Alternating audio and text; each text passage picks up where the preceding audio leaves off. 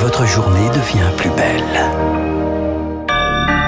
Nous sommes le mardi 20 décembre 2022, vous écoutez Radio Classique, il est 9h, un point complet sur l'actualité avec Charles Bonner. À quelques jours de Noël, la crainte de grève paralysante s'éloigne. Nous connaîtrons les prévisions chez Air France dans la journée. À la SNCF, pas de mouvement majeur attendu. La CGT et Sudrail n'appellent pas à la grève, mais maintiennent leur préavis pour laisser le choix aux cheminots. C'est peut-être le Covid qui pourrait gâcher les fêtes. Le COVARS, le nouveau conseil sanitaire, recommande de porter le masque dans les transports, les magasins bondés, évoque également la gratuité du masque de son côté la haute autorité de santé recommande la vaccination des enfants à risque de 6 mois à 4 ans. Un calendrier encore repoussé chez EDF. Deux réacteurs nucléaires ne vont pas redémarrer avant la fin de l'hiver. En cause toujours ces problèmes de corrosion. Six autres réacteurs seront arrêtés l'an prochain. En ce moment, 16 réacteurs sur 56 sont à l'arrêt dans le pays. Tant redouté par les lycéens, le choix de l'orientation, la plateforme Parcoursup ouvre aujourd'hui. Pour le moment, il est seulement possible de consulter les plus de 40, 21 000 formations proposées. Les premières inscriptions, ce sera à partir du 18 janvier. Aux États-Unis, la candidature de Donald Trump à la prochaine présidentielle est compromise.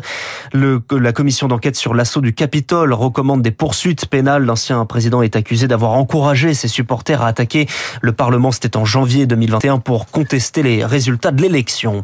La France met en garde ses ressortissants qui voudraient se rendre au Pérou. Mise en garde du Quai d'Orsay hier après des manifestations violentes ces dernières semaines depuis la destitution du président président Pedro Castillo. L'Argentine, en fait, les champions du monde ont atterri cette nuit. Ils vont parader euh, demain. Ce sera cet après-midi, heure française, dans les rues de Buenos Aires, la capitale. Un jour férié est décrété dans tout le pays.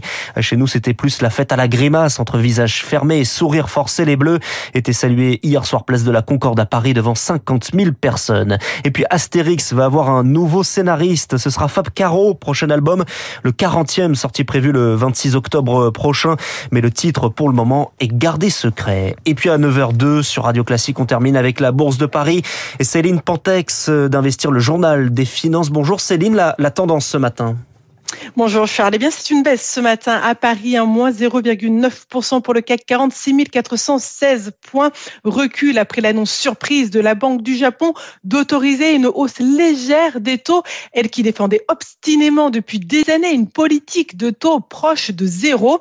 Désormais, le rendement des obligations à 10 ans pourra fluctuer de 50 points de base à partir de 0% et ce dans les deux sens.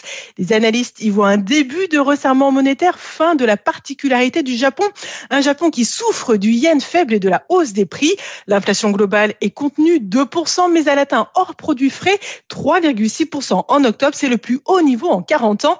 À Tokyo, c'est un mini-séisme. Le Nikkei perd 2,5%. Il entraîne donc le CAC 40 à la baisse ce matin, moins 0,9% à l'ouverture. Oui, c'est ça, oui.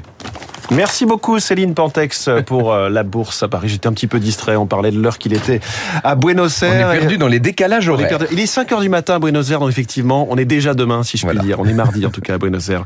Vous l'avez entendu, c'est Franck Ferrand. Bonjour Franck. Bonjour François, bonjour à tous. Quel est le thème du jour aujourd'hui Alors nous restons dans ces grands opéras bibliques.